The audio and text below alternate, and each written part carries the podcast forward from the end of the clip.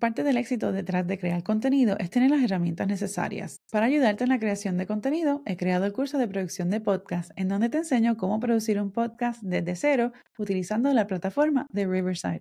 Aprende cómo desarrollar el concepto de tu podcast, cómo grabar y editar dentro de la plataforma para así publicar tu podcast y reutilizar el contenido para promover tus episodios en las redes sociales.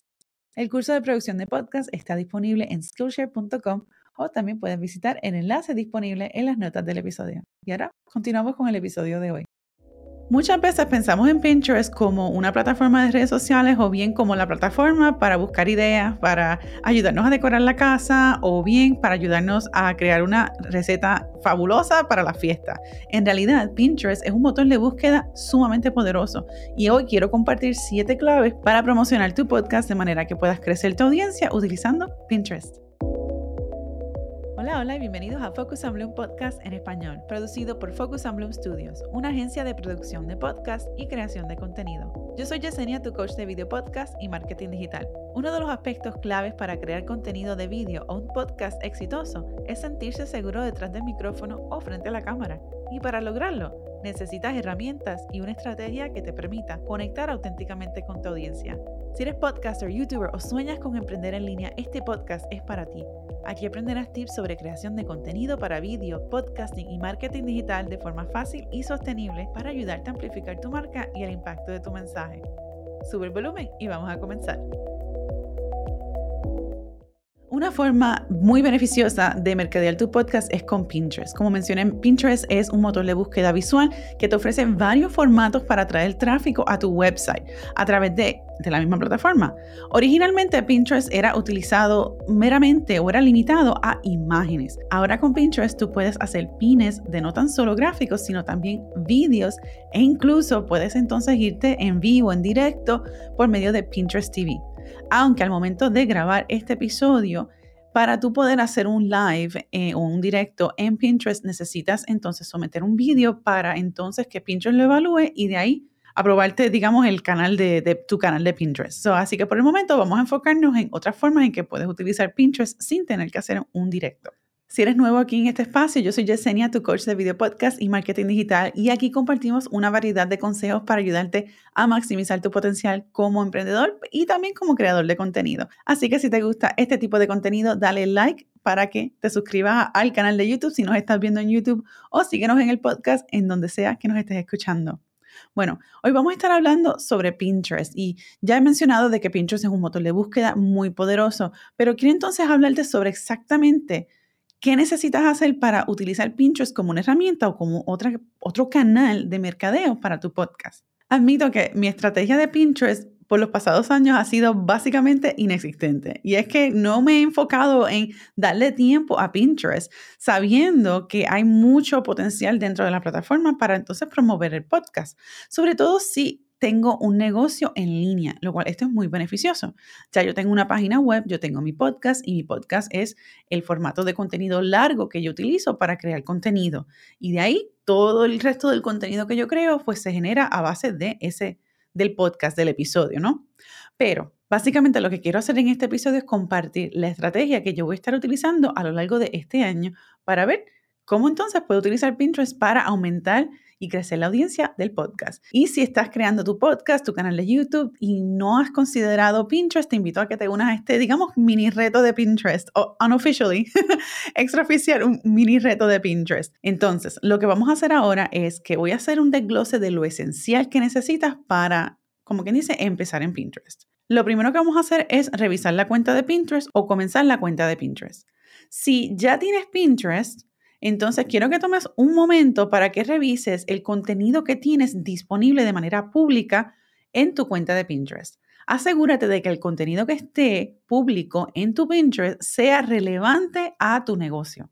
O sea, como me dijeron a mí una vez, aunque tú eres fotógrafa, no quiero, no, y, tus recetas de, de, comida vegana son se ven riquísimas, eso no es lo que tú debes de tener en tu Pinterest. O sea que básicamente, si tienes cosas de decoración, de viaje, lo que fuese, y te dedicas a coaching para empresarios o te dedicas a la fotografía, te dedicas a las finanzas, te dedicas al coaching, lo que fuese, pues entonces límpiate ese, eh, ese perfil de Pinterest de manera que lo que tengas sea relativo, relevante a tu negocio, a tu audiencia. Una vez ya hayas limpiado tu cuenta de Pinterest, si es que ya tienes uno, o bien si estás empezando desde cero, creas tu cuenta, asegúrate de que tengas una cuenta business. Esto básicamente lo que quiere decir es que te va a permitir conectar cualquier analytic de Pinterest a tu página web si es que tienes una página web. Si no tienes una página web, pues entonces eh, omite este espacio o este, este paso, sí, de todas formas, asegúrate de que tengas una cuenta de Pinterest de business, de negocio, ya que aquí entonces vas a poder generar ah, ads o generar anuncios eventualmente. Lo próximo es que actives tus pines detallados o bien tus rich pins. Y esto se refiere, según a Pinterest, los pines detallados son un tipo de pin orgánico que sincroniza automáticamente la información de tu página web con tus pines. Esto los puedes identificar por la información adicional que aparece arriba y debajo de la imagen cuando haces clic en el pin. Si algo cambia en el sitio web original, en tu página web, el pin detallado se actualiza periódicamente para reflejar la modificación. Esto quiere decir que si, digamos, hiciste un pin para promocionar un curso y el curso está en 100 dólares, 100 euros, y entonces luego decides cambiarlo, ponerlo en, venta, entonces ese pin va a estar automáticamente actualizado en Pinterest, asumiendo que uno, tienes una, una página web, ¿no? Y que hayas creado estos rich pins y obviamente tengas tu cuenta de negocio dentro de Pinterest. Voy a estar incluyendo enlaces en las notas de este programa para que tengas más información sobre cómo crear los rich pins y más información de cómo, como quien dice, configurarlo dentro de tu página. Si tienes una página web a base de WordPress, según tengo entendido, la forma en que puedes integrar esto es por medio del plugin Yoast SEO en la sección Social Media. Si utilizas Squarespace como yo, entonces te voy a incluir el enlace también para que veas cómo lo puedes configurar dentro de tu página web de Squarespace. Lo próximo es que subas tus imágenes a un board o un tablero. Los Pinterest boards son importantes ya que los puedes catalogar de varias formas y esto va, lo que va a hacer por consecuencia es facilitar la búsqueda del contenido dentro de tu perfil en Pinterest. Por ejemplo, voy a utilizar el podcast como un ejemplo no voy a crear una sola, un solo board de Pinterest dentro de mi cuenta de Pinterest que sea de el podcast, de Focus Amplio Podcast en español. Sí lo voy a hacer, pero dentro del podcast yo hablo sobre muchos temas, muchos temas que se refieren o que se conectan a mis pilares de contenido. Y entonces, a base de eso, yo voy a crear distintos tableros o categorías para que entonces las personas puedan ver contenido específico de eso. En mi Pinterest vas a poder encontrar tableros que uno es el del podcast, pero también vas a encontrar tableros que digan eh, marketing para podcasting o cómo empezar un podcast, por ejemplo. Todo esto es para facilitar la experiencia del usuario en tu perfil de Pinterest. Lo próximo es que incluyas un enlace específico a ese pin con tu página web. Esto se refiere a que cada vez que un usuario hace clic en uno de tus pines, va a ser redirigido exactamente a esa página.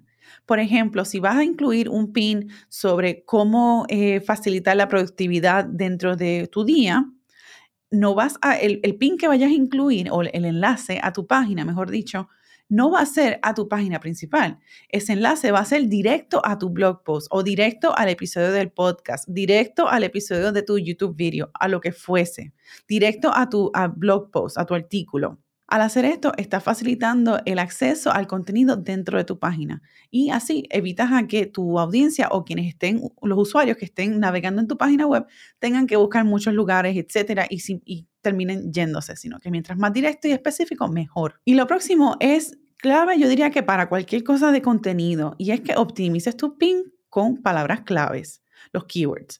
Las palabras claves te van a ayudar en el algoritmo de Pinterest al identificar el contexto de tu contenido, para que así puedan clasificarse fácilmente y compartirlo con tu audiencia. Al hacer esto, recuerda siempre añadir las palabras claves en la descripción del pin y un pro tip aquí es que en la gráfica que diseñes para ese pin, utiliza una de esas palabras claves y utiliza de forma que el diseño se vea grande, o sea, que, que sea fácil de ver y, y entonces que llame la atención de tal forma que los usuarios puedan hacerle clic y ver tu contenido. Luego de haber configurado lo básico de tu cuenta de Pinterest, ahora vamos a aplicarlo a exactamente cómo podemos usar Pinterest para promocionar tu podcast. Lo primero es que puedes crear una publicación de tu blog o un artículo de blog para cada episodio. Si visitas mi página focusandbloompodcast.com, vas a poder ver que yo tengo enlaces al podcast en inglés y en español. Pero una vez haces clic al podcast en español, vas a poder ver que cada episodio tiene su, propio, su propia entrada en el blog de mi página web. En esa entrada vas a poder observar varias cosas. Uno, como este es un, podcast en vídeo y en audio, pues entonces vas a tener el enlace de YouTube al, al vídeo, vas a tener el enlace al episodio del hosting, mi plataforma de hosting que es Captivate y luego vas a tener entonces el cuerpo de las notas del programa.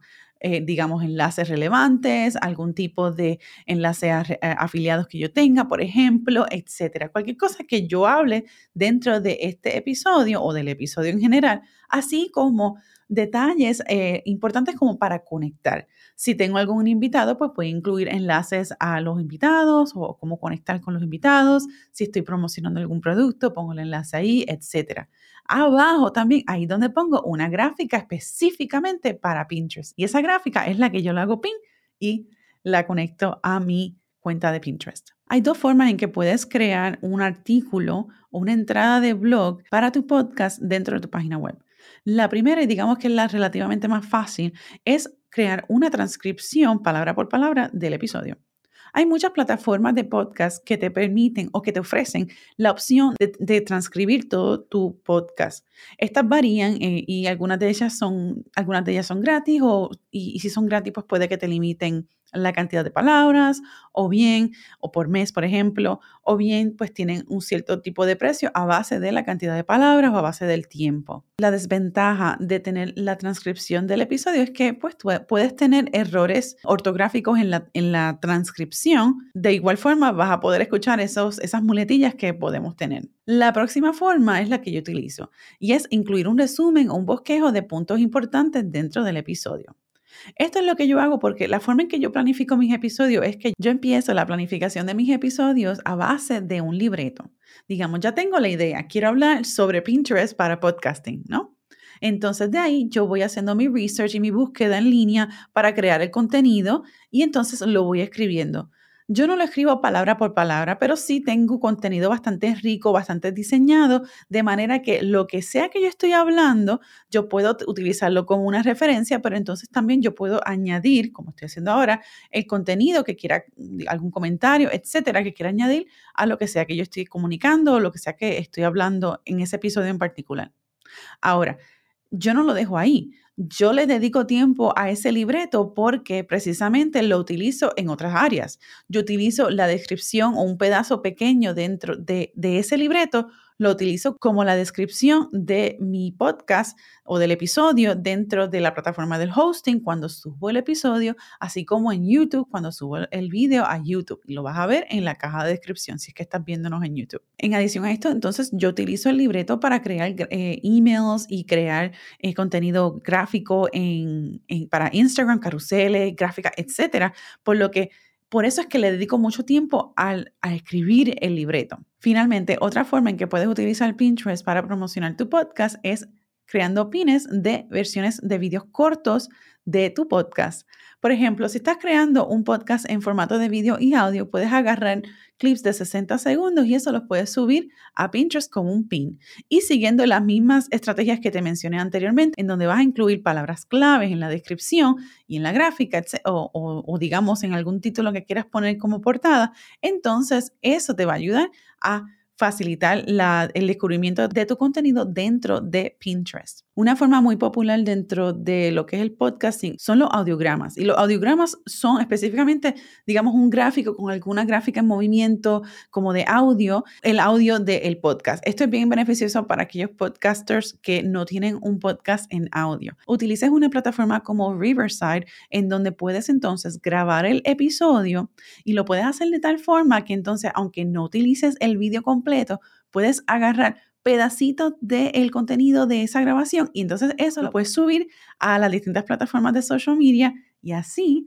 puedes entonces ir incorporando vídeo a tu podcast de una forma relativamente fácil. Si no tienes Riverside, puedes utilizar cualquier otra plataforma de vídeo o bien puedes agarrar tu móvil, lo pones en una, una esquinita y le das record por par de segundos y entonces ahí grabas tu episodio de una forma relativamente fácil. Y así puedes ir incorporando vídeo dentro de tu estrategia de marketing para el podcast que ahora incluye Pinterest. Antes de terminar este episodio, quiero darte un bono, un tip adicional, un bonito, y es que tengas una página dedicada para tu podcast.